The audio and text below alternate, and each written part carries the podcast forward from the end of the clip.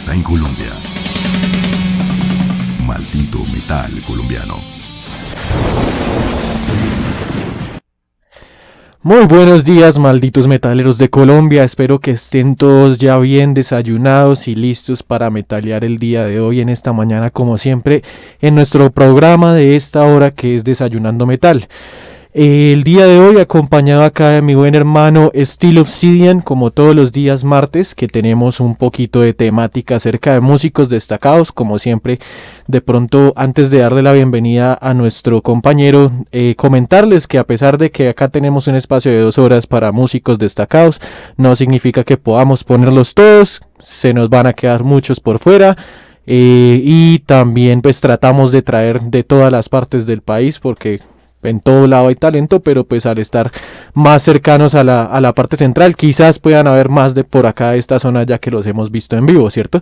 Pero bueno, antes de eso, démosle la bienvenida acá al señor Steel Obsidian. ¿Cómo estamos, mi hermano? ¿Qué tal amanece? ¿Qué más?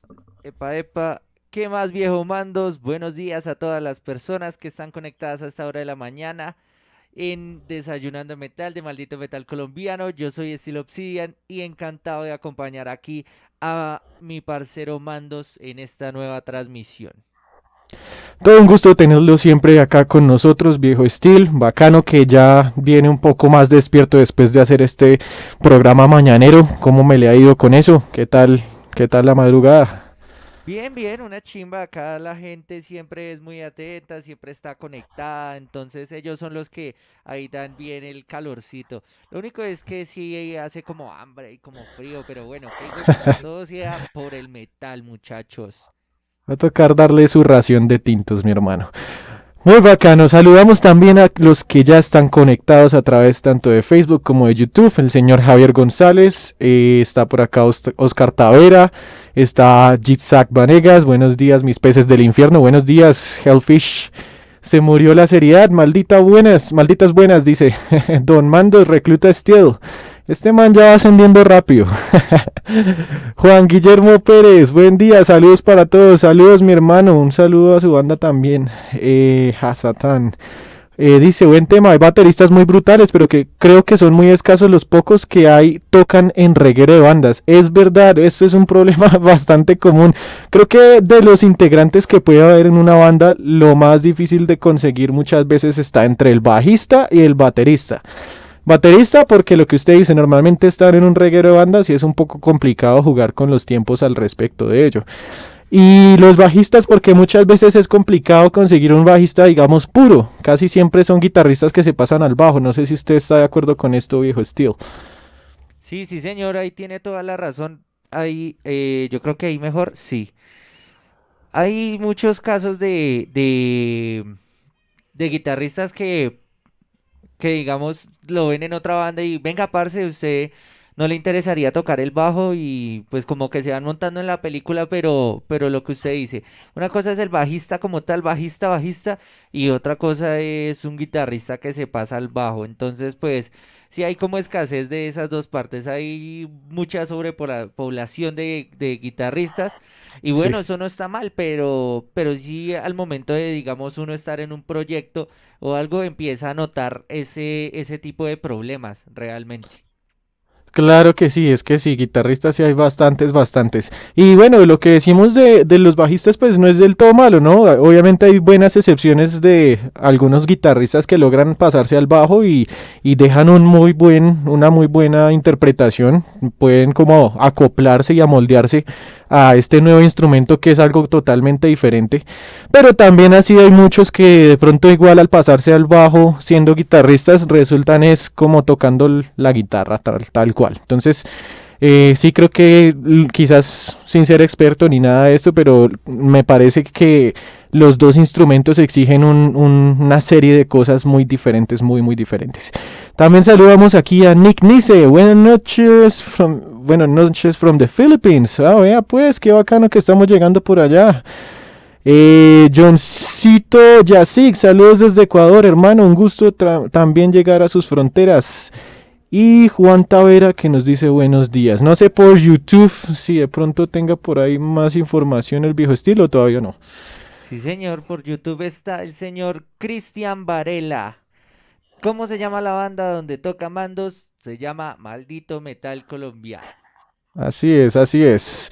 Mandos es un personaje acá, no más.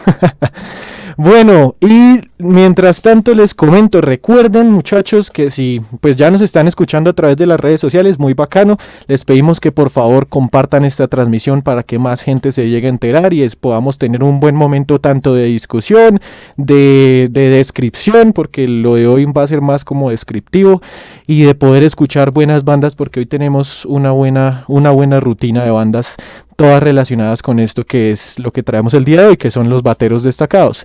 Pero también, si usted de pronto todavía no tiene la app en su teléfono Android, lo invitamos a que vaya ya mismo a la Play Store, entre, busque Maldito Metal Colombiano, descargue esta app y se prepare para escuchar 24/7 Metal Colombiano, además de toda la parrilla de programas que tenemos, que es Por qué odio madrugar, lunes a viernes de 6 a 8, eh, desayunando metal de 9 a 11, con diferentes temáticas cada día, tardes de maldito metal colombiano de 2 a 4 para que usted programe las canciones, en Trasher Vistas de lunes a viernes de 8 a 10 para entrevistas con las bandas, se me olvidaba de 6 a 8 está el puro y físico underground con mi amigo estilo Obsidian en donde ponemos formato físico, bien sea en cinta, vinilos o CDs, eh, cada día de un género diferente. Y los programas especiales, bueno, ahorita ya también hay uno de 11 a 1 que ahorita vamos a tener que es totalmente en inglés, se llama The Halls of Mandos. Y los dos programas especiales, Antorcha Funesta, jueves de 10 a 12, donde hablamos de temas paranormales sin tratar de explicarlos, sino más bien solo describirlos, porque no sabemos un culo de cosas paranormales desde un aspecto pues teórico. Entonces es más solo como sentir el rigor del terror, ¿cierto? Un poco. Y el de entretenimiento, que es los sábados de 10 a 12, maldita resaca con una de las señoritas que esté en turno, o si no, con mi amigo Steel Obsidian también y el señor Trasher. Entonces, para que estén ahí conectados, ya está bien, bien, bien grande, bien nutrida la parrilla. Para todos los gustos, si no le gusta un programa, pues conectes en el, en el otro, no hay problema, pero si le gustan todos, hermano, usted es de los nuestros, qué bacano.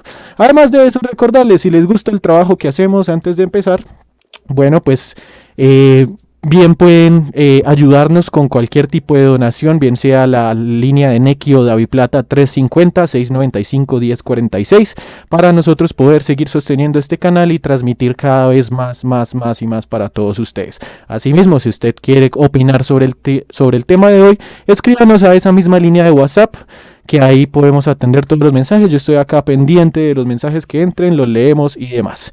Bueno, miremos a ver antes de empezar qué otros mensajes tenemos. Javier González. Yo soy un caso de traslado de guitarra abajo. Es difícil al principio, pero ahora toco los dos instrumentos y ahí vamos. Sí, señor. Y cuéntenos, viejo Javier, ¿con cuál se siente más cómodo? ¿Cómo ha sido ese acople? Y dice, bateristas y vocalistas, porque les tengo una banda donde canta el batero y es una bestialidad de banda. Hay varias por ese estilo de mi hermano, que bacano que lo nombra, porque precisamente uno de esos va a ser como los ítems a tener en cuenta. Y bueno, yo creo que vamos a empezar un poco con música así le damos una entrada al tema. ¿Le parece, viejo Steel? Sí, sí, sí, de una. De con la banda que nos propone el viejo Mandos.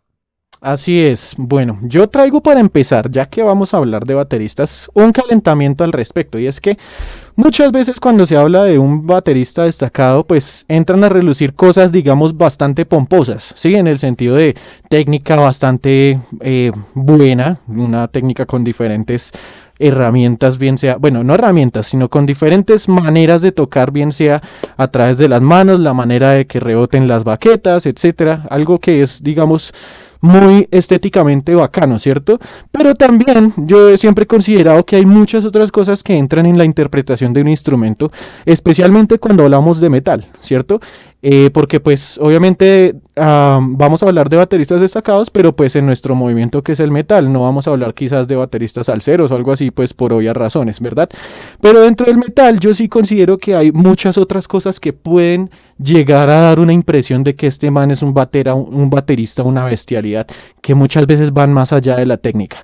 Y para ello traigo este ejemplo. Entonces vamos a ver primero esta banda y ya al volver empezamos a hablar como tal de estos elementos de estas circunstancias que puede haber en un batero. Entonces vamos a escuchar a los señores de Posesión, una banda de acá de la ciudad de Bogotá que está pues inició más o menos en el año 2016. Eh, hay que tener en cuenta que hay dos posesiones, hay otra por allá en Pasto, pero esa es la bogotana. Y ellos tocan un trash black metal o black trash metal. Eh, ¿Será que el orden de los factores altera el resultado en este sentido? Quién sabe, ¿cierto? Pues bueno, digamos black, black trash metal, quizás porque tienen como más black. Eh, y este tema pertenece, bueno, es un sencillo que sacaron luego de sacar su primera producción, que es el LP e Infernal Pact, el cual, por cierto, tuvimos el viernes pasado en, en Puro y Físico Underground. Y es un single ya ah, después de este EP que salió este año, a principios de este año, llamado Forest Witch. Entonces vamos a ver un poco de ello. Fíjense por favor en el batero, en la energía que desborda y ya empezamos a discutir. Con ustedes Forest Witch de la banda Posesión acá en Desayunando Metal.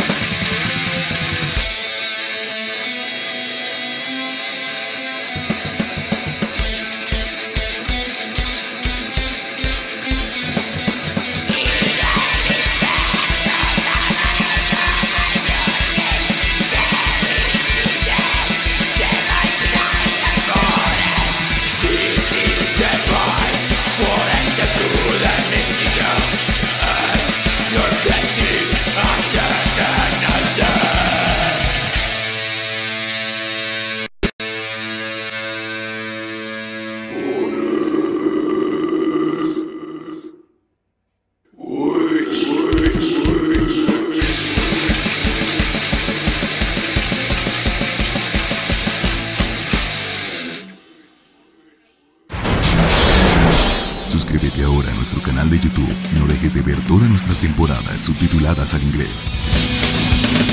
Porque el metal que no conoces está en Colombia. Maldito metal colombiano.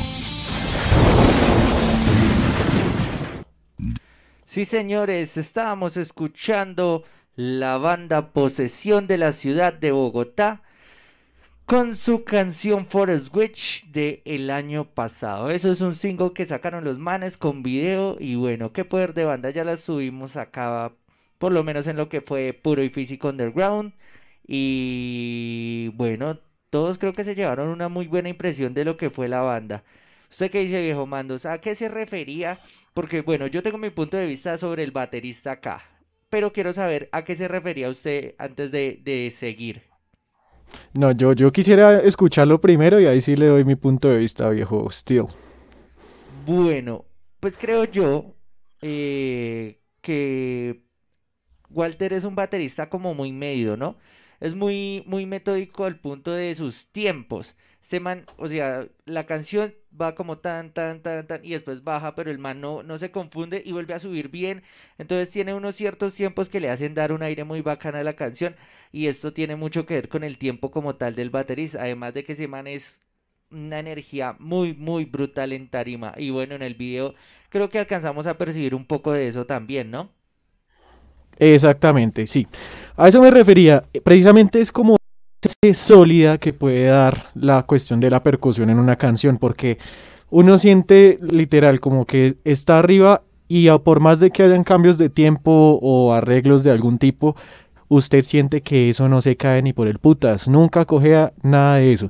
Creo que eso es uno de los puntos que muchas veces pasa un poco desapercibido y lo que le decía, muchas veces de pronto uno se fija en un gran batero es más por, por la cuestión de, de la pomposidad en el buen sentido, en que haga arreglos diferentes, en que haga cuestiones un poco más técnicas, en que haga ritmos que son un poco inusuales, pero incluso en lo sencillo hablando de la percusión puede haber un gran nivel. Y creo que este es un, un gran ejemplo. El señor Walter Flores, es el Walter Flores Calavera, eh, es un baterista que toca tanto en esta banda como en Devastación y como en Repudio.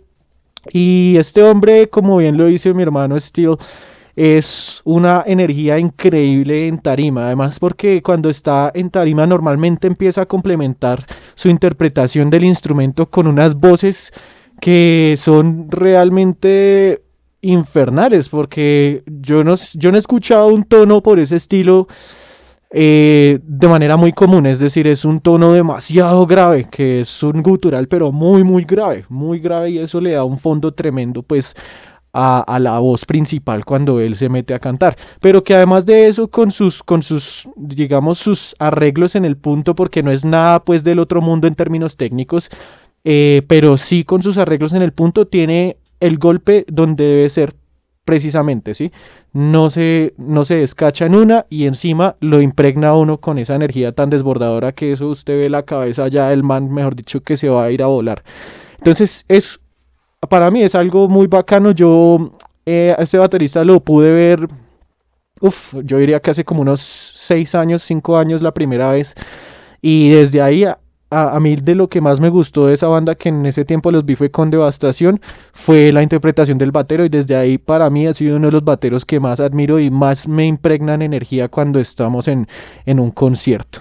Entonces no sé qué opinen las personas, eh, lo que les digo, más allá de la técnica es primero la pasión con que se hace y segundo la solidez de que no se le cae ni un golpe a este hombre. ¿Ustedes qué dicen? Vamos a ver un poquito de los comentarios antes de seguir. Eh, bueno, Javier que nos, responde un poco de lo de bajista, guitarrista, ahí para no dejar este tema como pendiente, dice, la verdad depende de lo que se quiera hacer, creo que como bajista he destacado un poco más, lo pone entre comillas, ¿no? Un poco más que con la guitarra, pero en expresión me siento mejor con la guitarra, aunque solo ha sido para un proyecto propio. Y, y esto es algo muy, muy, muy, de, o sea, muy cierto, vea que cada instrumento da unas cosas que los otros no da. Em, yo por lo menos en mi, en mi digamos, en, en mi vida normal, normalmente lo que hago es ser baterista, ¿verdad? Y a mí me encanta mucho la batería es por el desfogue de energía que produce.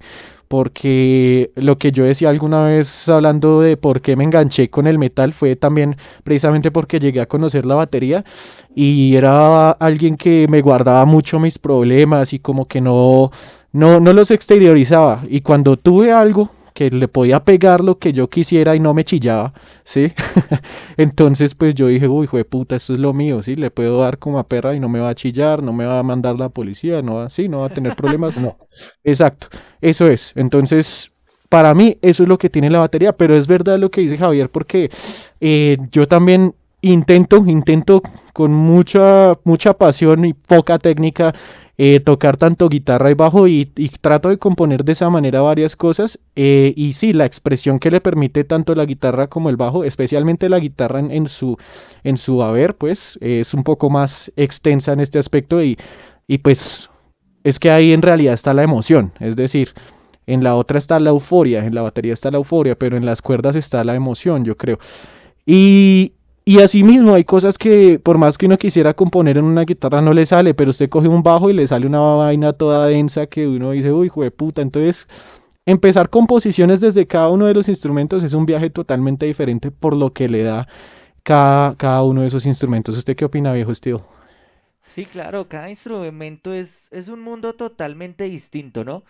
Y pues eh, el llegar a componer en cada uno de los instrumentos debe ser una satisfacción muy bacana digamos, eh, las, las personas que son guitarristas, pues ya tienen eso metido y ya saben qué es lo que quieren hacer, pero cogen un bajo y hay veces que, ¡puf!, se enredan y no pueden llegar a, a, hacerlo de una manera como muy metódica, sino que lo hacen como, digamos, de estar ahí con un jam y tal, y ¡pum!, le sale de pasión, de, de, de, de, de pura emoción, y eso es de pronto a lo que se refiere el viejo Mandos, que al no ser el, el instrumento propio de uno, pues no tiene, digamos, como el, el, el, el, factor que uno siempre lo encamina, ¿no? Uno está componiendo una guitarra, entonces está, si, si estoy acá, pues me toca bajar acá, y si estoy acá, pues me toca subir acá, y así mismo los solos tienen que ser por acá, y etcétera, etcétera. Pero cuando uno coge otro, otro instrumento, digamos como, como la batería, Digamos, creo que eso le pasa de los guitarristas que se montan a una batería y es que se imaginan como los riffs y como, uy, esto podría sonar así chimba, pero con este riff, como una complementación. Y yo creo que lo mismo le pasa a los bateristas, que llegan y se montan a, a, a, la guitarra, pues y dirían como, bueno, si yo hago esto así de rápido, pues debería sonar así como esto y es como una complementación de todo. ¿Sí o qué, Exactamente. ¿Usted qué opina? Sí, sí, vea que, y eso es muy cierto, hay muchas veces como que uno está no sé, uno está en la batería y, está escuchando pues la banda y dice, uy, de puta, esto sonaría mejor así. Y va y trata de explicar esa vuelta, porque obviamente uno al estar más inmerso en uno de los instrumentos, pues naturalmente tiene unas, unas limitaciones en el otro a manera de lo que usted dice, de entendimiento, a manera de, de, de poder expresar todo eso de forma tan fácil, porque usted le dice al guitarro y si se lo explica bien, el man las coge así de una. La vaina es poner en palabras lo que usted tiene en la mente y muchas veces también de forma opuesta, ¿no? Que el guitarro de pronto dice, uy, vea, esto va bien con un ritmo así, haga ese ritmo, pero marica, estoy haciendo ese ritmo. No, no, pero el ritmo así y no se puede poner en palabras. Es un poco complicado, pero esa es la magia de la composición así in situ, ¿cierto? Es muy bacano llegar a uno a ese punto. Vea que por ahí casualmente se, se unió el señor Walter Flores. Bienvenido, hermano. Estábamos hablando por ahí de sus bandas. Bueno, eh, ¿Qué más nos dicen por acá? Jonathan, Jonathan Trash Bedoya, saludos muchachos, todos sus programas como siempre una energía, qué chimba MMC, muchas gracias mi hermano por su sintonía y por esas palabras. Eh, Juan Guillermo, si el baterista no es contundente y no maneja metrónomo, una banda no va a sonar bien, o suena, pero cojeando por así decirlo, sí, exacto, sí. Y bueno, eh, ahí, ahí, este es un punto un poco complicado, por lo menos desde mi punto personal, porque... Yo, yo tengo un, sentimientos bastante encontrados frente al metrónomo y tengo que confesarlo, ¿sí?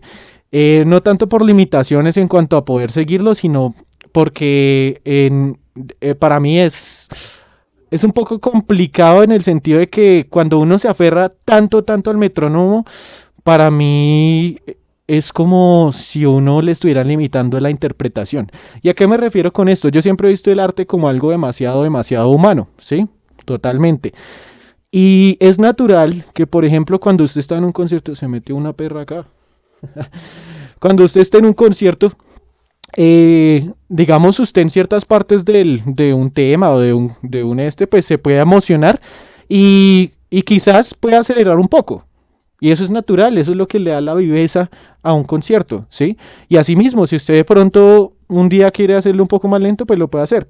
Entonces, ¿a qué me refiero? Es bacano tener la guía en cuanto al tiempo, no salirse, pero tampoco basarse totalmente en ello, porque yo por lo menos me pongo a pensar gente que, digamos, opina que, que el metro debe estar ahí siempre. Yo digo, bueno, si es siempre, debería ser siempre, siempre. Es decir, no solo cuando usted está grabando, sino póngalo por lo menos en un, en un concierto en vivo, ¿sí? Quizás soy muy radical al respecto, pero, pero sí tengo esos sentimientos encontrados. No sé el viejo estilo ahí cómo, cómo, cómo vea el punto. Pues sí, yo también estoy de acuerdo en, en la vuelta del metrónomo en cuanto a la batería como tal, porque el, el, digamos que, que la falta de tener el metro no significa la falta de contundencia, ¿sí o no? Porque Exacto, hay sí. bateristas que ni, o sea, no graban con metrónomo y tan, sino con una guía y, y, y digamos que eso lo que le decía eh, el viejo Mandos. El, el poder de la interpretación puede ser un poco más, más grande que esa vuelta. Y está bien, obviamente, tener una base de metrónomo cuando usted compone sus temas, digamos, usted los plasma en un computador, pues usted tiene que tener un metrónomo que el computador nunca va a fallar, ¿sí? Exacto. Y eso sí es cierto. Pero de ahí para allá usted puede darle la interpretación humana suya. Porque, ¿qué es lo que pasa? Si usted quiere sonar como una maquinita, pues bueno, eso está bien para ciertos géneros, para ciertas personas también. Pero el nivel de interpretación siempre tiene que ser muy humano, porque eso es lo que caracteriza, lo que hace característica a la música. Que, que le quieran meter otras cosas eh, más allá, eh, pues es otro cuento, ¿sí? Y yo no estoy diciendo que sea malo el uso o no, el no uso del metrónomo. Creo que es una complementación de que sí tiene que haber, pero no todo el tiempo. O sea, digamos, mm, el, el hecho de, de- de decir, ah, es que este, este álbum yo lo grabé y a punta de metrónomo y suena perfecto y tan, tan, tan y todas las pepas, bueno, sí, bacano, está muy bien. Pero en vivo, ¿qué? Si usted llega y lo toca y está perfecto en el disco y en vivo llega usted y pum, se acelera y tan, tan, tan, ¿dónde están sus pepas? ¿Dónde está su, su, su metrónomo? O sea, ahí ya no le sirve para un culo el metrónomo. Tiene que tenerlo siempre y eso ya, pues, hace como una especie de, de, de, ¿cómo se diría eso? De falla al baterista, porque si no tiene ese pito, pues entonces no va a to- poder tocar bien en vivo. Y es al Exacto, entonces sí. l- el que toca siempre tan sin metrónomo se monta un metrónomo y ¡pum! Baila, hijo de puta, se muere porque no puede con las pepas ahí sonando. Entonces tiene que haber como un cierto equilibrio para que el, el baterista tiene que ser el metrónomo de la banda, no tiene que tener un pito ahí siempre dándole, sino usted tiene que, como baterista, tener una buena instrucción y tener un, un, un buen estudio para que no siempre tenga que tener eso. Y si esa es la intención, pues sonar en vivo tanto igual en el estudio. Pues digamos que en vivo es, es otra cosa. Y es que usted está tocando y usted ve que hay 100 gatos dándose en la jeta, pues entonces usted o, o se acelera de la piedra porque no le gusta que poguen, o se acelera de, de- de la euforia de ver a tanta gente sollándose la música. Entonces hay muchos factores ahí en cuanto a lo que sería el metrónomo de la batería. No sé ahí qué más tenga que agregar el viejo Mandos, que es el, el, el ilustre en este aspecto. No, ni tanto, o sea, solo para aclarar, yo, yo solo hago ruido, hermano. Pero tampoco nunca me he considerado así, pues, un batero del putas, ¿no? Normal, uno da lo que tiene. Pero sí, hermano, no puedo estar más de acuerdo con, con su punto de vista. Creo que lo importante es tener un equilibrio al respecto. Nadie niega que es una herramienta muy útil en ciertos momentos. De pronto, a lo que yo voy es esa mirada radical de tenerlo siempre. La verdad, se me hace algo, algo que no debería hacer, ¿sí? Porque, pues, le quita esas maneras o esas formas de expresión que muchas veces se, se ven evidenciadas en términos como la velocidad, la dinámica, todo esto, ¿cierto? Pero sí, claro, yo creo que, que ahí estamos muy de acuerdo. El, el baterista tiene que ser el metrónomo, no tiene que tener un metrónomo. Me, me refiero a eso. No tiene por qué tener el pito ahí siempre. Si usted ya lo tiene interiorizado, hermano, usted la va a romper. ¿Sí? Entonces, eso es muy bacano. Por ejemplo, cuando los bateristas están ensayando en sí mismos, ensayen con metrónomo, claro, una chimba, severo. Pero ya de pronto en, en un en vivo, sí, yo digo como que, uy, no, no, ¿dónde está, dónde está su sentir, dónde está su reloj interno, ¿sí? ¿Dónde está su metro interno? Eso es a lo que me refiero. Vamos a ver un poquito de opiniones frente a esto, que es un, un, un tema un poco eh, un poco quechuza, ¿sí o no? Dice Juan Camilo, el metrónomo es una herramienta de práctica importantísima, pero en vivo me parece que solo es útil si hay algún tipo de secuencia. Exactamente, sí, claro que sí. De acuerdo, José Garzón, el metrónomo debe ser el mejor amigo de todo baterista. No es necesario poner un metro de fondo en un en vivo, ya que la métrica se fija en el baterista según la práctica que cada quien tenga por aparte, pero cada quien trabaja a su, a su manera. Así es, así es, sí. Juan Guillermo Pérez, claro, el manejo del metrónomo es bueno, pero como ustedes dicen, no es estar con el pito en la oreja, sino más bien como saber llevar los tiempos, exacto, sí, como empezar a interiorizarlo y, y de pronto eso es bueno ni siquiera solo en este aspecto de la vida, sino en todo. ¿De qué le sirve a uno muchas veces tener un conocimiento si uno no lo aplica, ¿cierto? Entonces creo que a eso vamos con esta cuestión del metrónomo. Venga, revisamos a ver un poquito acá en, en YouTube, dice... Mm, saludos parceros desde Sandoña, ok. Juan Carlos Ordóñez, parcero, yo tocaba guitarra y me tocó hacerle la batería. Siempre es difícil conseguir bateristas. Sí, señoría, sí, yo conozco varios que les ha tocado, les ha tocado.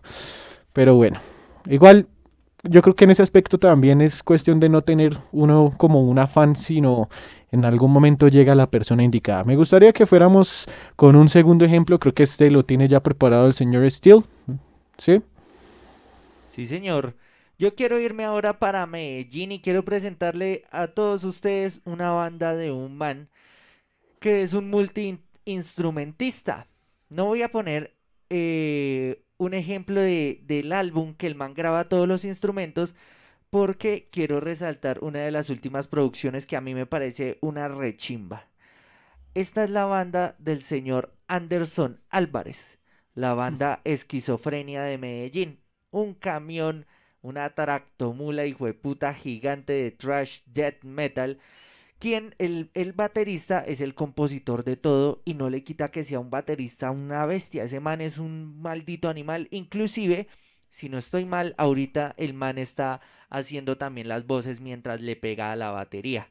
Entonces, pues, antes de seguir con las opiniones, vamos a escuchar Esquizofrenia con su canción Terror al Miedo. Aquí en Desayunando Mental de Maldito Metal Colombiano.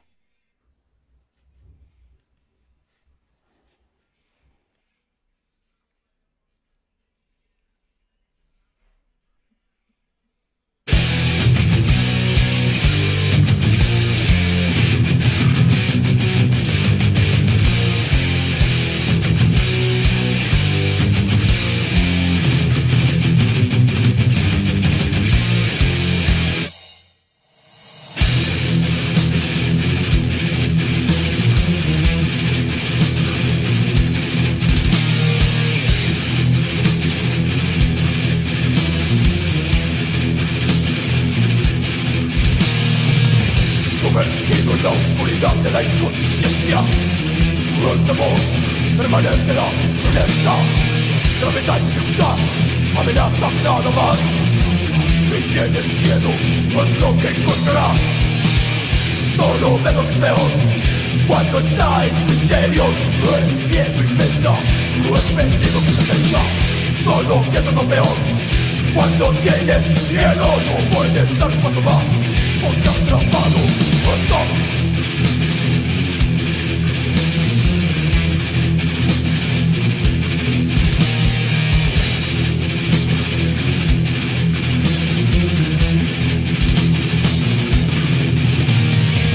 ¿Sabes el valor?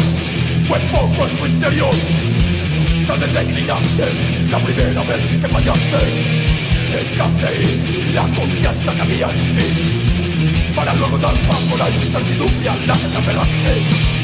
Solo es lo que es peor Cuando está en tu interior. El miedo inventa el venido que te acecha. Solo piensa lo peor Cuando tienes miedo. No puedes dar un paso más. 我已 trapped，我 lost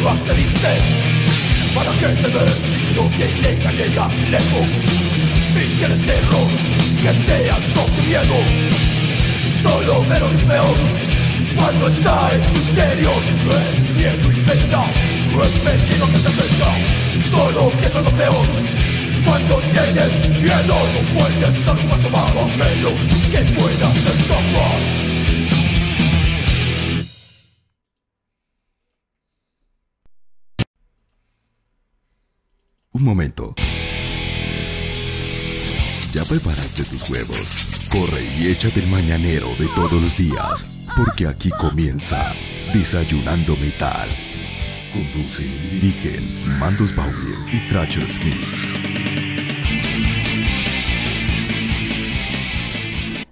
Bueno, bueno, seguimos acá en Desayunando Metal. Contrario a lo que dice la cuña, hoy no está el viejo Thrasher Smith. Hoy estamos con Steel Obsidian acá, mejor dicho, llevando metal para todos ustedes como todas las mañanas de lunes a viernes. Escuchábamos a la banda Esquizofrenia con este tema Terror al Miedo que hace parte de una de sus más recientes producciones, no la más reciente porque hace poco lanzaron otro álbum eh, llamado Visión Siniestra, pero este es del año 2017, el que escuchábamos. Y pues hermano, nos da muestra precisamente de algo que también es clave, considero yo, a la hora de, de, evaluar, o pues, pues evaluar en el buen sentido, más bien de analizar un baterista y es la cuestión que tiene que ver con esa versatilidad. ¿Versatilidad en qué sentido? En que si le ponen un tiempo lento, no se cuelguen. En versatilidad en que si tiene un tiempo rápido, suena igual de sólido. Creo que eso es algo muy importante. Claro que la versatilidad se puede ver de diferentes maneras. También la podemos ver en aquellos bateros que no importa el género musical que les pongan, pueden eh, desenvolverse en él y eso yo creo que son los bateros más cerdos, más bacanos, más, más tremendos que puede haber. Pero pues como no vamos a analizar cuestiones de otros géneros, sino más bien nos vamos a quedar un poco en lo del metal, vemos esa, esa versatilidad más bien es en la diferente manera de hacer ritmos con diferentes tempos, con diferentes elementos y que muchas veces pareciera que, que suena fácil, pero ahí usted haga esos pequeños arreglos en los bombos, vaya usted, mantenga esa solidez precisamente para que no se le cuelgue uno de los bombos cuando está haciendo el doble pedal, etcétera. Entonces, este señor Anderson, la verdad, es un músico increíble, no solo por su técnica y por su interpretación de la batería, sino también por lo que decía el viejo estilo hace un rato, y es cuando se le ha dado por componer todo, hermano, se ha sacado unos discazos, unos discazos. Recuerdo que el segundo álbum de esta banda, El Veneno en las Venas, es todo, todo compuesto por el hombre, ¿no? Todo compuesto, guitarras, las dos guitarras, mejor dicho, el bajo, la batería y encima las voces. Y hermano, eso es un cañón de disco. Pues sí, hermano, yo a lo que me refería era exactamente a eso. Cuando cuando vemos este man, o sea, usted escucha y toda la canción usted está así. Parte rápidas se acelera, porque es que es una, una pared sólida, sólida, sólida. Ese man nunca se cuelga, ese man, o sea, yo sé que es en estudio, y bueno, uh eso en estudio se puede arreglar, pero es que la intención se siente, el, la pasión se siente, esa, esa, esa energía se alcanza a sentir porque todos los golpes pues son precisos, están bien metidos. Y puse esta canción porque tiene varios pedazos. Entonces un pedazo muy lentico, un pedazo un poquito más aceleradito y el pedazo ya más tupa tupa, sin llegar a ser tan rápido como puede llegar a ser esquizofrenia, sino es mucho más versátil en muchos muchas ondas de lo que puede llegar a ser la velocidad del man y el man nunca se cuelga. A eso era lo que yo me refería. En, caso, en el caso del veneno en las venas, este man acá, lo que usted decía, el man compuso, pero también grabó todo. O sea, el man hizo todo el disco, llegó y, ¿sabe qué? Me dio un atacazo artístico. Voy a meter al estudio, hijo de puta, y llegó y grabó todo ese man. Y un álbum de verdad muy bueno, muy, muy bueno. Ese hijo de puta disco me parece que es de los más bacanos. Es que Esquizofrenia es un cocorico, weón. Eso no tiene presa mala. Todos los discos, todos los EPs son muy, muy buenos. De, de las bandas preferidas mías y que tengo casi todo, creo que me faltaba, el, pues el último, el último disco me falta, pues. Y me, me faltan acá, venga a ver, yo miro que me falta acá como un demo, dos, bueno, los dos demos y ya, Ah, y, un split. Porque el resto, los EPs y toda esa marica, pues yo lo tengo. Y si tienen por ahí los demos de esquizofrenia, me avisan. Ahí está el perfil de Steel Obsidian, sin ser usureros, porque los boleteo, muchachos. Oiga, sí, sí, no importa. Yo, por ejemplo, tengo un, un, EP de estos manes, creo que es la orden, sí, la orden del castigo. Y eso es tres temitas apenas, pero esa vaina no necesita más para, para volarle la cabeza. Es un EP tremendo en realidad. Qué chimba de banda y qué tremendo baterista el que tenemos ahí. Y bueno, yo por ahí eh, encontraba, mm, digamos, para seguir con la discusión de, lo de los bateristas, encontraba como un artículo en donde nombraban ciertas cosas que normalmente un baterista debería tener, ¿cierto? Y pues yo les, les comparto un poco de lo que nos dicen allí para ver ustedes qué opinan, ¿sí? Como primera medida, obviamente ellos mencionan un calentamiento y vea que esto es algo re importante, muy muy importante, pero puta muchas veces se olvida.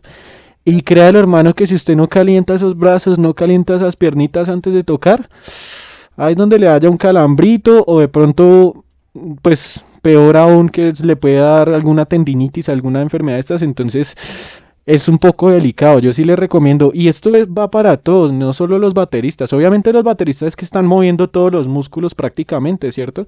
Pero incluso los guitarros, hermano. No, ¿Sí me han visto con férulas? Ajue puta, ¿ustedes creen donde yo me ponga a hacer alguna mierda sin calentar?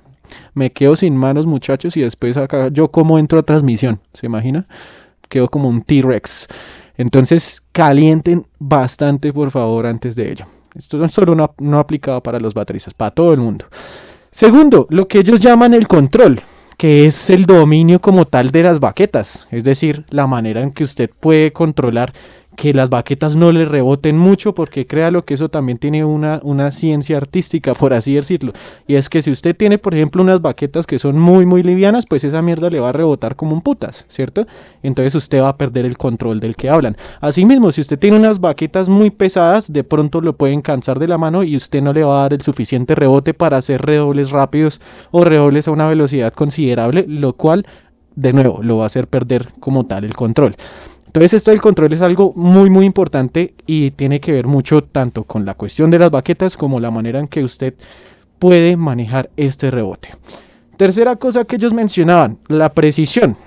¿Con qué se referían la precisión? Lo que hablábamos de, de, la primera banda, eso de que el golpe está donde tiene que estar, no se va ni un poquito antes ni un poquito después, porque hay que tener en cuenta eso también. No solo es importante, digamos, la marca del metro, lo, el tempo como tal, sino que hay subdivisiones en cada uno de esos golpes, que es lo que precisamente tiene que ver con la precisión, ¿sí? Muchas veces usted puede estar dentro del tempo, pero se corre milésimas de segundo en darle un poquito adelante, un poquito atrás. Y aunque esto también tiene que ver mucho con, con digamos, el ponche personal o el feeling personal de cada batero, hay que decirlo, eh, pues un desfase demasiado, demasiado notable, pues va a hacer que se escuche una total cagada, ¿sí? Entonces esto es también lo que algunas veces le dicen eh, como, como el feeling de los redobles, ¿sí? Es eso, que cada golpe vaya en su momento. Otro elemento que ellos mencionaban, el cuarto, es el volumen, lo que tiene que ver con la dinámica, y es que muchas veces, y esto es algo que se ve bastante, eh, a, de pronto hay algún batero que al incrementar la velocidad le falta un poco ese control necesario para mantener un volumen y una dinámica por lo menos un poco que no se note como ese, esa bajada, ¿sí?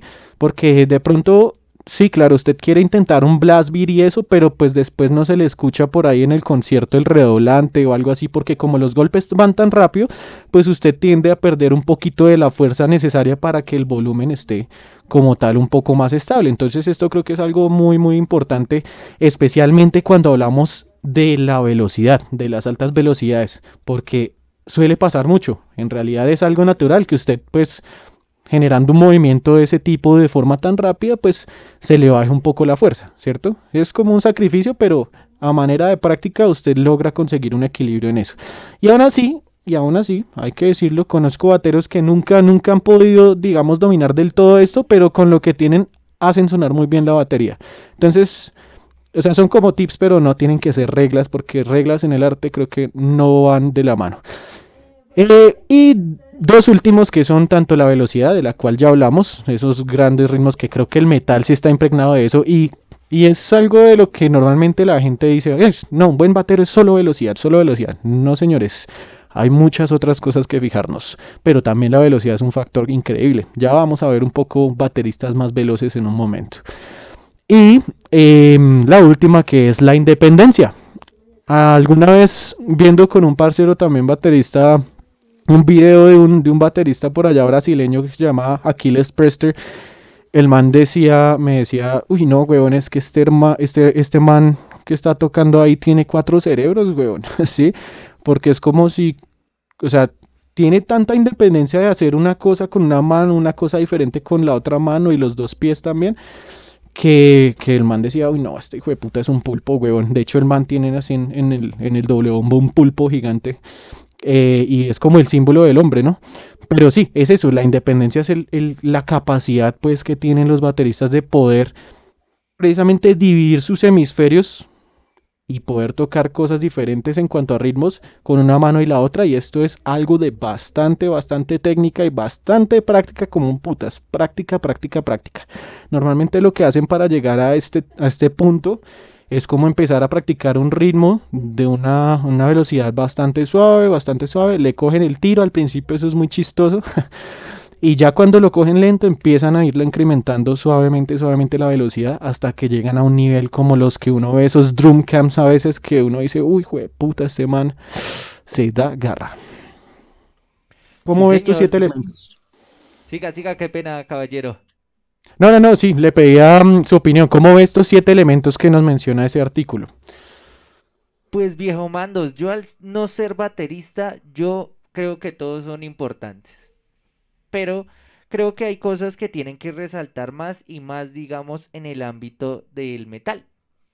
Porque pues para ser un baterista totalmente integral, totalmente completo, pues se necesitan muchísimos años de práctica, muchísimos años de estudio y toda la vuelta. Y bueno, hay gente que en muy poco tiempo puede lograrlo, pero pues ya son facilidades que tiene eh, uno como, como persona. Pero digamos, al, al hablarse como tal de arte y todo esto, yo creo que que hay cosas básicas con las que uno o un baterista se puede desenvolver, ¿no? Y a medida de que pase el tiempo puede ir em, pues puliendo las otras cosas. Entonces esa sería como mi pregunta para usted, viejo Mandos, y, para la gente también me gustaría que, que, contestaran ahí en los comentarios. ¿Cuáles serían esas cosas básicas que tienen que estar sí o sí de primerazo como para empezar a montarse una batería y que el resto se pueda ir puliendo al, al pasar el camino? ¿Qué dice usted y qué dicen las personas acá en el, en el público? Uf, bueno, buena pregunta. A ver, de esas siete, yo consideraría que dos, bueno, tres, contando el calentamiento. El calentamiento, no importa en qué época esté, hágalo mejor.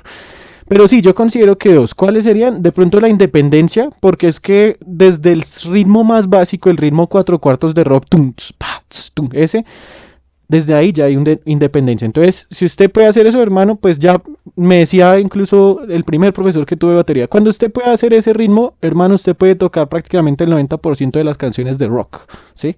Así es. Entonces, esa es la primera, pero eso sí requiere un poquito de independencia porque si no le empieza a usted a sonar el bombo en cada golpe, incluso cruzándose con el revolante, ¿cierto? O le empieza a, a digamos, el hi-hat debería ir, le empieza a sonar ¿sí? Entonces, eso es cuestión de independencia. Creo que es muy necesaria. Eh, y la segunda, eh, la cuestión del control. La cuestión del control, cosa que de pronto usted ya lleva el ritmo listo, tiene la independencia, pero cuando hace un redoble, por más sencillo que sea, lo pueda dominar y no se le vaya un, un, mejor dicho, no se le vaya el tiempo en el redoble. Creo que esas son las tres cosas necesarias, por lo menos para empezar, ¿sí? Eh, ya de ahí en adelante sí lo que venga es bienvenido, es decir, depende también usted qué tipo de, metal vaya a tocar, ¿cierto? Porque pues las exigencias no van a ser las mismas, eh, perdón, las mismas. Eh, si usted quiere, obviamente, armar una banda de brutal death, grindcore, gore, lo que sea, a de pronto una banda de heavy metal, ¿sí? Que es un poco más pegada en ese sentido a los ritmos del hard rock, ¿cierto? Entonces va a ser un poco más sencillo en ese, en ese punto. Pero si ya usted tiene esa expectativa de formar una banda, de, pues no sé, de black metal, así el estilo de velocidad noruega o, de una banda de, de technical death metal, pues hermano, ahí sí claramente usted va a necesitar una cantidad de técnica increíble, una cantidad de velocidad también muy considerable y un control mucho, mucho más exigente de lo que estábamos hablando hace un momento. Listo, viejo mandos. Entonces yo creo que, eh, bueno, vamos a saludar a las personas que están acá conectadas. En esta transmisión, el señor Samuel Alvarado, el señor Martín Folk, el señor se murió, bueno, acá otra persona, perdón, perdón, perdón, me enredé. Está la señorita Gabriela Gómez, también se murió la Soledad, está alguien que se llama como EAEA. También Link Tatiana, está Ricardo Murillo, Linda Tati, eh, Samuel Alvarado, Ivonne Ramírez, Valentina Torres Osorio y bueno, todas las personas que nos han compartido a través de Facebook. Y por acá en YouTube está el señor Alan Gámez, Camilo Guzmán, Daniel Zapata, Mr. Folk, Luna Tao, Walter Esteban, ah, el, parcero Walter de Posesión, la primera banda que pusimos a sonar el señor Juan Carlos Ordóñez, Jobster McRae y Edwin Gerardo Castro.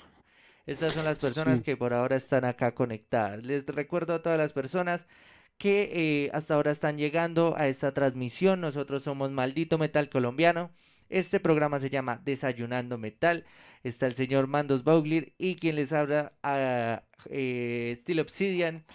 Eh, les recuerdo que si les gusta nuestro trabajo, si quieren apoyarnos para que podamos seguir transmitiendo todos los días en una franja bien extensa, nos envíen estrellas, esto de verdad nos ayuda a nosotros y nos hace un soporte para poder llevarles más material a ustedes. Y también pueden hacernos donaciones a través de Nequidad y Plata al número 350-695-1046. Así es, sí señor. Diez, eh, tres comentarios acá como para continuar y ponemos otra, otro baterista bien monstruo que tenemos por ahí preparado. Pero dice Martín Foch, yo añadiría el control de los nervios, porque hay bateristas que suenan una chimba solos, pero en conciertos se enredan resto. Y sí tiene razón, yo creo que esta cuestión de los nervios también trasciende, no es solo el baterista, sino en realidad todos. creo que muchos hemos sufrido pánico escénico alguna vez en la vida, pero dominar eso es clave. Eh, y segundo, em, acá tenía Jimmy Acosta, estoy de acuerdo que el baterista es el metrónomo de la banda, es decir, el que tiene a cargo los tempos y poner su ponche en el poder de una en el poder en una canción, pero no está de más que los demás integrantes de una banda tengan conocimientos básicos en, en métrica musical. Totalmente de acuerdo, creo que sí, no podemos tampoco botarle toda la responsabilidad al batero, claramente tiene mucho de ello, pero pues usted en las cuerdas ayúdese a ayudarse, ¿cierto? Porque si usted también sabe un poco de eso, pues obviamente no va a depender mm, eh, del todo de su baterista, sino también va a llevar su metro interno una vez él le da los cuatro iniciales y ahí ya se van, se van pegaditos como debería ser. Bueno, vamos a continuar con otro baterista entonces. Nos vamos a ir por allí a la ciudad de Bucaramanga. Esta sí es una banda que yo he tenido la oportunidad de ver ya varias veces y este hombre es un increíble baterista. Eh, me gusta de, de este video que en realidad es un, un playthrough de, del baterista como tal. Y, aunque no puedo negar el gran trabajo que hace, por ejemplo, el canal de Bater Colombia, que recopila todos los bateristas así como, como en concierto, tocando al respecto, Em, también hay que decir que entre todos los videos que uno puede encontrar de Drumcams es un poco complicado a veces conseguir uno donde es esté como muy muy audible la parte del sonido, ¿cierto? Eh, muchas veces pues se escucha solo la batería y eso, entonces la idea es más escuchar toda la banda, por eso no hemos puesto este tipo de videos. Pero también si ustedes quieren conocer un poco más al baterista como tal, digamos de una manera aislada, les recomiendo mucho ese canal. Eh, que se llama Bater Colombia y ahí está una recopilación de bateristas de todas las ciudades en donde pueden ver cómo interpretan y, escuchar la batería como tal en primer plano y la música un poquito más debajo. Pero este sí eh, vamos a escuchar un poco todo, todo al mismo tiempo y ver en primera persona Eso es muy bacano ver en primera persona cómo interpreta este señor la batería. Entonces vamos a escucharlo y ya hablamos un poco de ello. Esto es de la banda Dark Mantra desde Bucaramanga. Y el tema que toca el señor acá eh, se llama Ancestral Rights, el cual es el tercer tema perteneciente a su álbum Morbid Chaos, eh, que salió el año pasado, en febrero, el febrero del 2019. Entonces vamos a escuchar Ancestral Rights de Dark Mantra acá en Desayunando Metal de Maldito Metal Colombiano.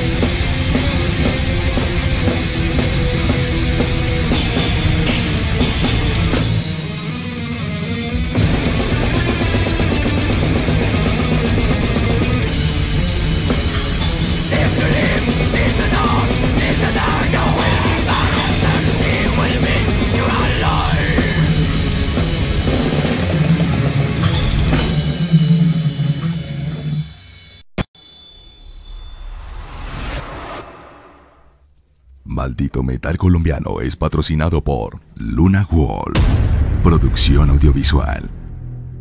Animaciones de video y producción profesional garantizada. Si estás interesado en el trabajo de Luna Wolf, comunícate al 314-551-2121. 314-551-2121. Luna Wolf, producción audiovisual. Y así es, parceros, seguimos aquí en la señal de maldito metal colombiano. En este martes de Desayunando Metal, hablando de aspectos de la batería y pues mostrando bateristas de todo el país. Estábamos escuchando y viendo al señor Sandro Rueda de la banda Dark Mantra, una auténtica máquina despiadada de tocar batería. Qué man tan bueno de verdad. Hijo de puta, ese man es muy volador.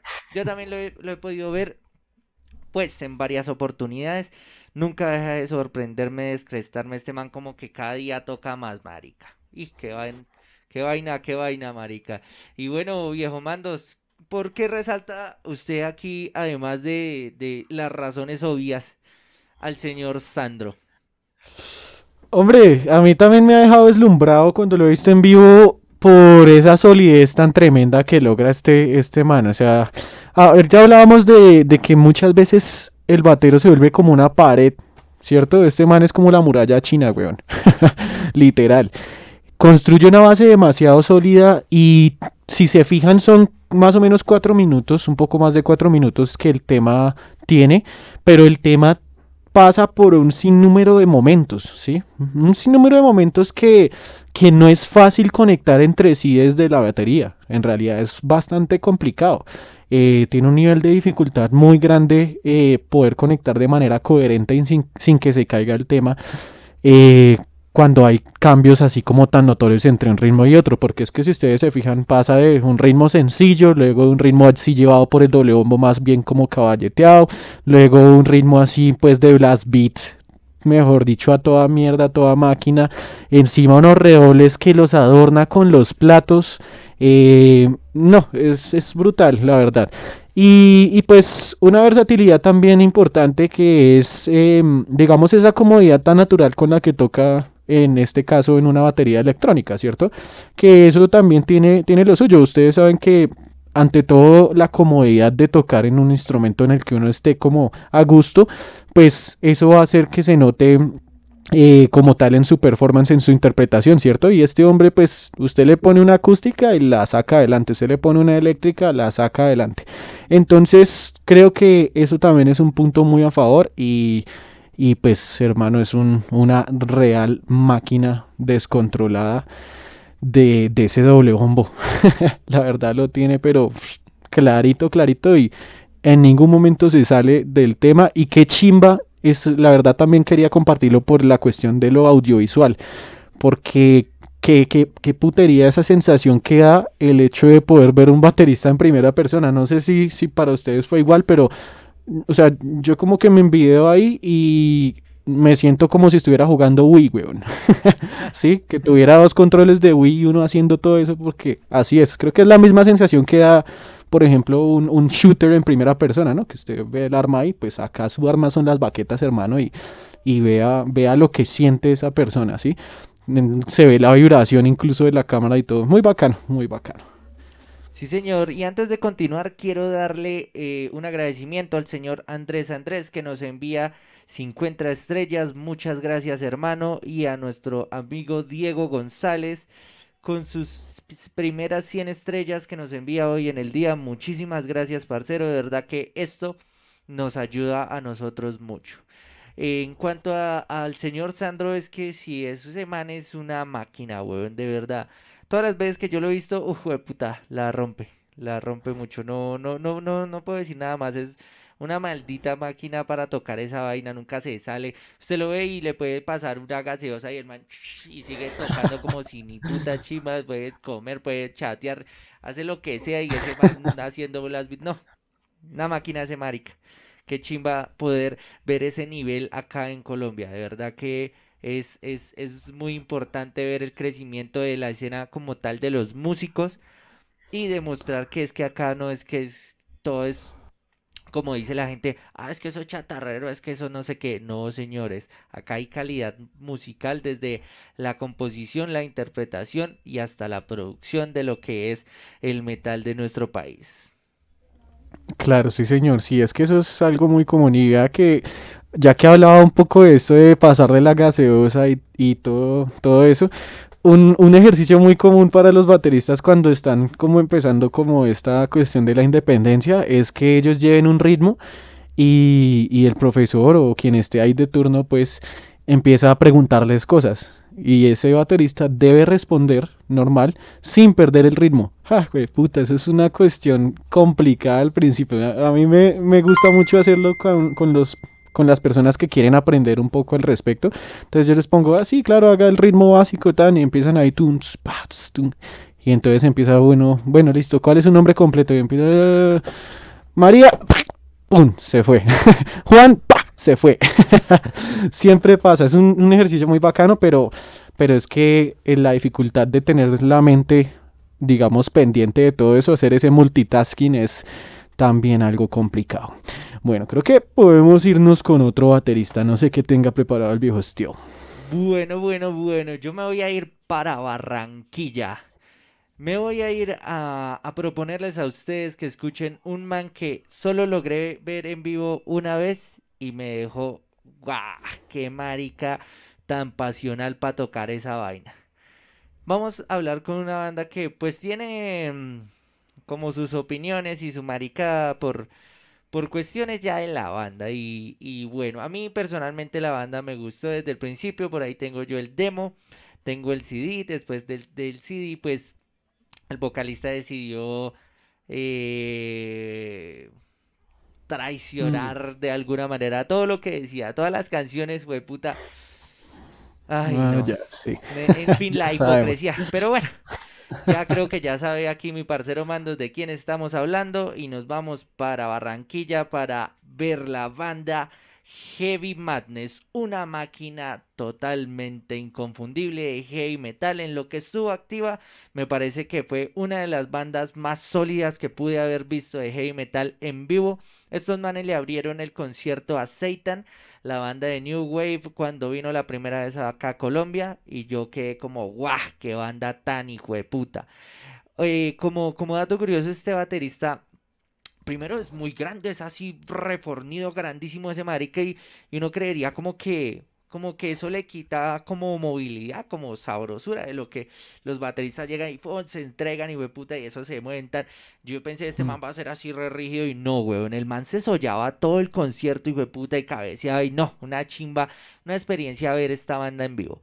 Entonces yo les voy a traer una canción acá de los señores Heavy Madness la canción hasta el final de su disco hasta el final del año 2015 y pues bueno vamos a escucharlo y ya venimos a hablar del man porque el man siendo de la costa y hablando de bateristas que casi siempre pues es uno como para 19 bandas pues este man no es la excepción. Entonces vamos a escucharlo y ya venimos a hablar. Esto es hasta el final de la banda Hey Madness extinta banda de Barranquilla de su disco hasta el final del 2015 Solo aquí, en Maldito Metal Colombiano.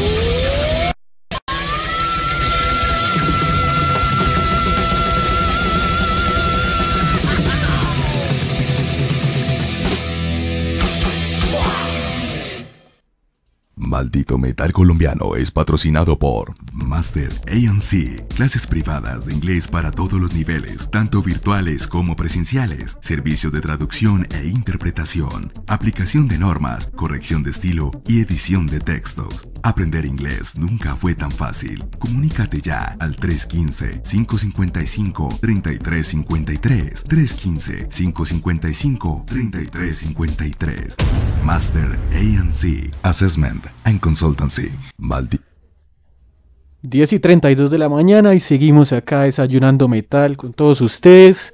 ¿Cómo vieron a la banda Heavy Madness? En realidad una brutal máquina de heavy metal. Una gran lástima que la banda ya no esté activa por diferentes circunstancias, pero siempre dejan este buen legado ya plasmado en un CD, hijo de puta, y eso nadie lo va a quitar. Y pues de pronto eh, esas letras tan dicientes pues quedan es para el espectador a los que en realidad ven el heavy metal hasta el final, ¿sí o no? Escuchábamos al señor Sandy, Sandy Reyes, el baterista de esta brutal banda que, como bien lo decía el viejo Steel, tiene un recorrido más grande. Me gustaría que nos compartiera un poco más acerca de ello, viejo Steel, y seguimos hablando un poco más de este señor. Sí, señor. Bueno, pues acá mi apreciación, caballero Mandos, es que este man es una máquina. El man, de hecho, el apodo es War Machine.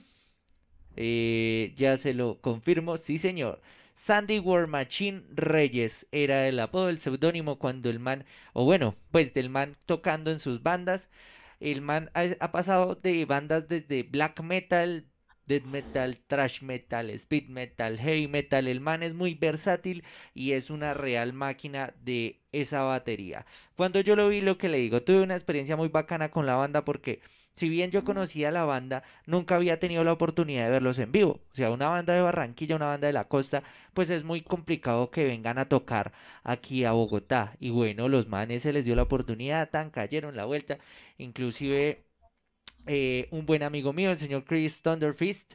Ese día me presentó ahí a dos de los integrantes de la banda y bueno, acá no hay la conversación. Y bueno, se subieron estos manes y armaron el chup, como dicen ahí, armaron la chupame el culo porque volvieron mierda ese local. Qué vaina tan bacana ver esta banda en vivo. Eh, rescatable, muy rescatable la, lo que era eh, el, el, vocalista, ese man estaba loco, ese man era una vaina muy bacana en tarima, pero bueno, estamos hablando del baterista, ese man, lo que yo les decía, era un man así como grande, como fornido, y yo dije, no, ese man se va a quedar quieto tocando, y qué es, hijo de puta, eso movía esos brazos altísimo, e, era una de las vainas como más curiosas, porque no era como muy medito, sino que ese man movía los brazos así altísimo, altísimo, y como que le daba tan duro que le tocaba subirlos mucho, y, pero el, control que tenía, el desfogue, todo lo que era como tal, la pasión del man tocando, uff, qué chimba de verdad de banda. Pues una, una real lástima en realidad no haberlos podido ver esa vez, yo sí no tuve esa experiencia lastimosamente, pero sí conozco el trabajo del señor Sandy por otras bandas, entre las que están esta que tengo acá, no sé si ahí se alcanza a ver, la banda Terror, también de Barranquilla, esto ya es bien lo dice el viejo estilo, es muy versátil, es un baterista digamos que multifacético en ese sentido porque acá en esta banda terror lo que hace es mejor dicho a, a toda pepa así rapidísimo con un estilo de trash bien hostil, bien violento, pero también él es baterista de la banda Abadón, también de Barranquilla, en donde tiene ya un estilo un poco más denso de acuerdo precisamente con la con la puesta pues artística de esta banda. Entonces, digamos que se le puede ver en, en, sus tres facetas quizás más ese poder, ese, ese punch característico del hombre.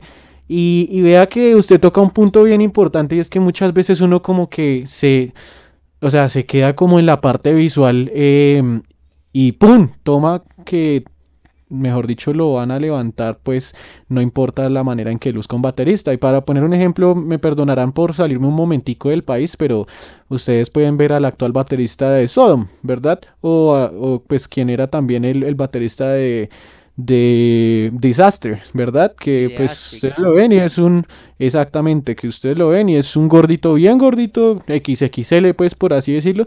Ay, puta, pero póngale una batería a ese, a ese man a ver qué es lo que no hace, puta poder. Entonces, creo que eso es lo de menos ahí. Mejor dicho, puede haber lo que sea, puede usted lucer como sea, pero la interpretación y, la cuestión, la magia, la esencia con ese instrumento no se la va a quitar, espero, nadie con, con prejuicios ni nada de esto, ¿cierto? Bacano tener una banda de por allá, en realidad también había pensado traer a alguien de por allá, pero qué bueno que trae usted al señor Sandy, Sandy Reyes acá. También nos decían por ahí a través de YouTube que el hombre incluso estaba tocando, o bueno, tocó en un tiempo con la banda Cerberus la cual, por cierto, los invitamos a que estén conectados hoy a las 8 de la noche en las Entrasher Vistas porque tendremos a esta brutal banda de la costa atlántica acá en Maldito Metal Colombiano contando un poco de su experiencia en el metal. Entonces, conectados ahí, en realidad Cerberus es una gran banda y qué chimba tenerlos por acá. Epa, ¿cómo así? ¿Qué pasó? ¿De verdad? ¿Qué, qué, qué? ¿Qué? ¿Lo de la entrevista? ¿Cómo es la vuelta? Cuéntelo, cuéntelo Ah, bien. Me confundió sí, señor. además estaba leyendo comentarios. sí, señor, sí, Cerberus va a estar esta noche acá con todos nosotros, entonces ya está confirmado. Ahorita en un ratico subiremos el flyer y bueno, ya están advertidos. Hoy es Cerberus a las 8 de la noche. Listo, muchachos, ya saben, hoy en las Entrasher Vistas entonces tenemos a los señores de Cerberus, que bueno, Cerberus se puede considerar de Barranquilla, pero ya les voy a decir exactamente de, de dónde son estos manes. Porque según, o sea, según es de Barranquilla, pero estos manes en el CD dicen que son de otro lado. ¿Usted se acuerda, viejo Mandos? No, señor, pero puedo chequear rápidamente si me da un Claro momento. que sí, claro que sí. Mientras tanto, les voy a comentar una vuelta, muchachos. Eh, pues están viendo todos ustedes la señal de maldito metal colombiano. Este es el Desayunando Metal. Hoy, martes, hablando de músicos destacados, estuvimos hablando de bateristas. Pasamos por Bogotá, pasamos también por eh, Medellín, pasamos por Bucaramanga y ahorita último estamos pasando por la costa, por Barranquilla. Entonces, pues eh, les agradezco a todas las personas que están acá presentes en lo que es eh, este programa y los quiero invitar a las 6 de la tarde a lo que va a ser puro y físico underground. Es el programa donde estoy poniendo yo todas las tardes música en formato físico. Hoy es martes de trash metal y tengo una banda de la ciudad de Medellín, una señora banda con muchos tintes speed metal que sacaron el año pasado una producción. Fue editado en Inglaterra y fue editado también en México. Entonces todos muy pendientes a las 6 de la tarde porque se viene un carro tancado de trash con muchos tintes de speed metal en lo que va a ser puro y físico underground. Entonces venga a ver, cuéntelo, coméntelo todo viejo mandos. Pues hermano, a través de los comentarios de YouTube, eh, personas que los conocen están nombrando a Soledad Atlántico. Más acá en el CD, en efecto, pues lo que dice es Santa Marta, pero creo que esto se refiere es más al estudio donde grabaron, o bien sea a la dirección del sello, pero como tal ellos sí son del Atlántico.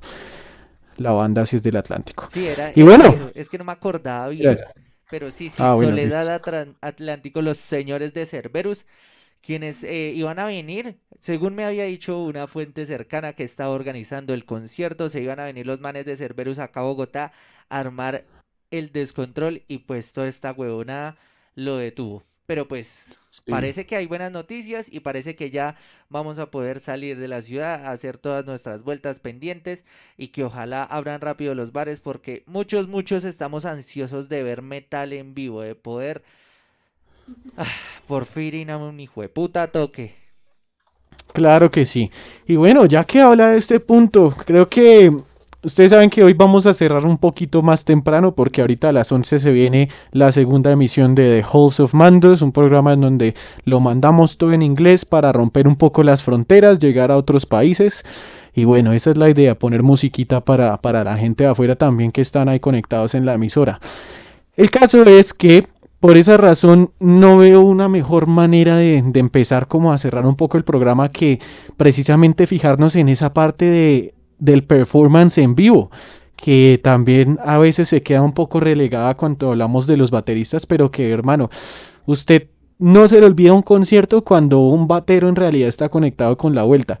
Eh, de pronto, sí, claro, hay bateros muy buenos y, y y, y digamos en su técnica son casi que perfectos en este sentido, pero de pronto en la expresión como tal a veces pueden quedarse cortos. Y creo que eso es una parte vital de como tal ver un espectáculo en vivo, ver un show en vivo de una banda de metal, porque en, realidad si usted ve el batero allá por lo menos boleando cabeza o, cantando o, o, gritando así no tenga un micrófono o mejor dicho moviendo las greñas, lo que sea, eh, incluso la misma expresión corporal, me decía alguna vez, tuve una, conversación con el señor Enrique Buitrago de Metal Garage, eh, bueno, el antiguo Metal Garage, ahorita Archetype, eh, y él me contaba eso, que para, para muchos bateristas el hecho de tocar la batería es una expresión corporal, ¿sí? Entonces, en el punto de vista de él, que nos daba eso, me contaba que para él era como no solo tocar el instrumento, sino poderse expresar como, por ejemplo, un actor de teatro lo haría, como un actor de, drama, como algo así, ¿sí? En donde cada movimiento suyo va a ser algo que impacte visualmente a los espectadores. Entonces, digamos que muy por esta escuela tenemos a este señor que yo quise traer para compartir con todos ustedes. Quizás muchos ya lo conozcan porque el hombre es un baterista profesional, profesional, pero también muy metalero. Em, y, como lo decíamos, muchas veces los bateristas están en tres bandas, en dos bandas, pues este hombre puede, yo creo que estar por lo menos en unas seis al tiempo, siete al tiempo quizás. Y bueno, nos vamos a quedar acá en la ciudad de Bogotá para ver un poco de lo que él hace. Que estoy hablando del señor Sopse Drums, el señor Nano. Este man es una real un pulpo tremendo en esa batería. Entonces le voy a enviar por ahí un temita al señor Steel para que nos lo vaya abriendo y programando. Y les cuento, ahorita en este momento el hombre está muy muy firme, lo he visto tocando pues con su banda de siempre que es Storm of Darkness, que es precisamente la que vamos a escuchar, los cuales manejan un concepto bien bien auténtico que es un, le llaman ellos raw technical black metal, ¿sí? En donde la parte de la crudeza, el raw, lo pone la guitarra con sus cuerdas y por otro lado la batería pone el technical con todos sus arreglos que hace ahí pues, ah, digamos, con los platos, con todo eso y demás. Em, entonces, además de esta banda, también lo he visto últimamente tocando con los señores de G-Mark estuvo tocando el otro día en un concierto. Eh, también lo he visto tocando con Alma Dorada. Él estuvo un largo tiempo con los señores de Gator. Eh, lo he visto tocando en Ghoulish Pain. Lo he visto tocando en la banda Ritual de Ibagué.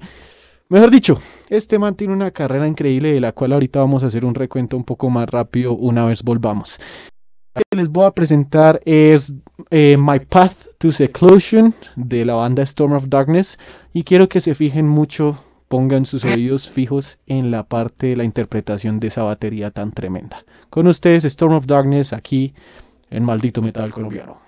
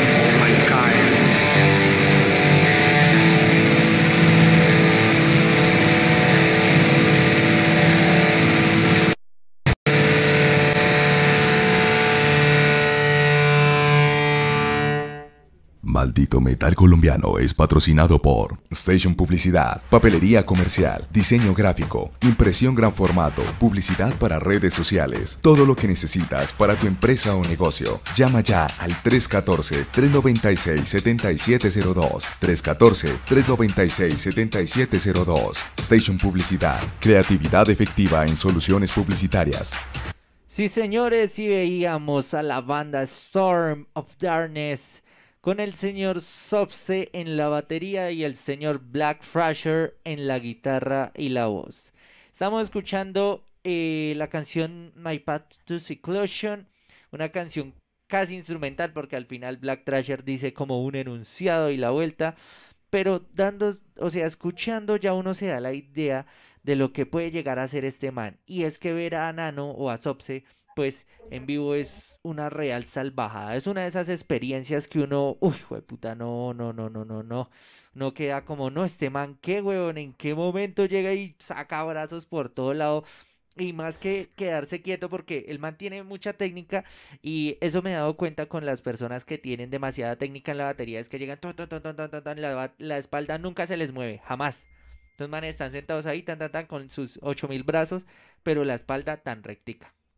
Y el pelo liso, perfecto, sedoso. Este man llega y se espeluca, se vuelve mierda y a todo el mundo lo contagia. Yo lo he visto, aparte de las bandas de las que lo nombraba acá mi amigo Mandos, también lo vi con Overreaction, una banda de, de crossover trash. Entonces este man toca death metal, heavy metal, black metal, thrash metal, crossover, inclusive eh, lo que fue mm, eh, Egadator, que era una mezcla entre death metal y black metal, ahí como bien brutal.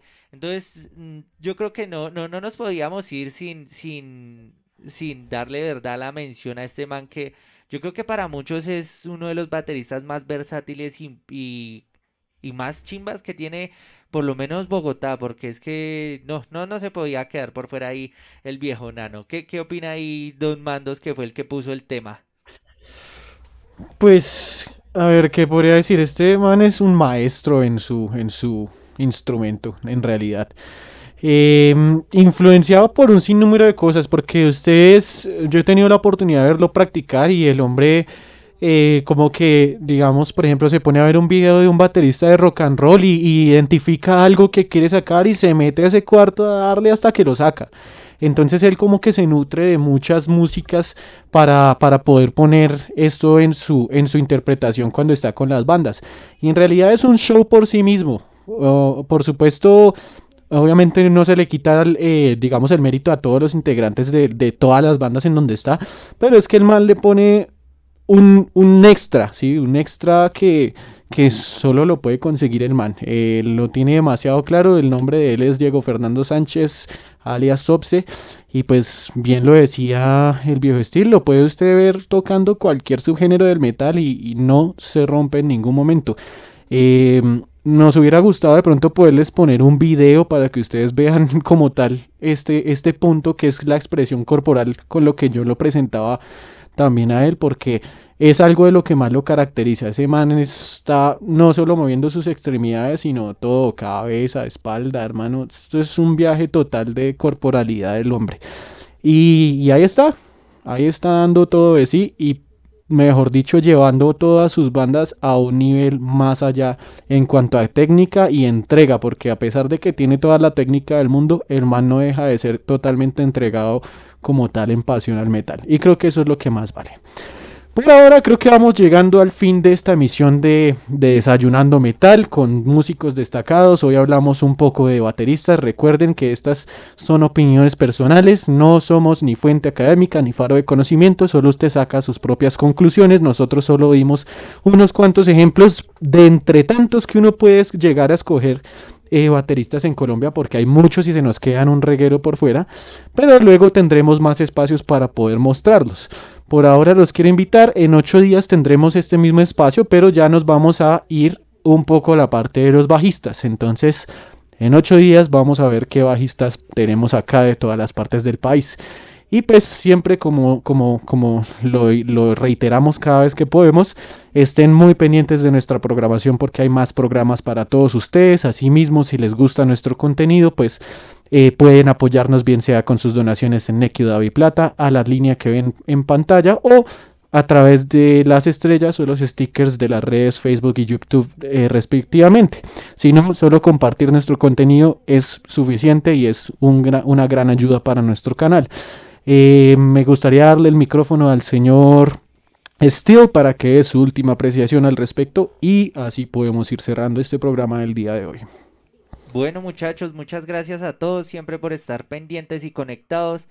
Eh, gracias a las personas que interactuaron tanto en Facebook como en YouTube, que estuvo bien movido, estuvo el, el, parche de, Heavy Madness, el parche de Cerberus, de Terror, creo que hubieron muchas personas del Metal de la Costa ahí en YouTube eh, mirando lo que fue el programa de hoy y bueno, los invitamos para que no sea solo este, sino todos los programas con la extensa programación que día a día vamos a seguir pues eh, creciendo.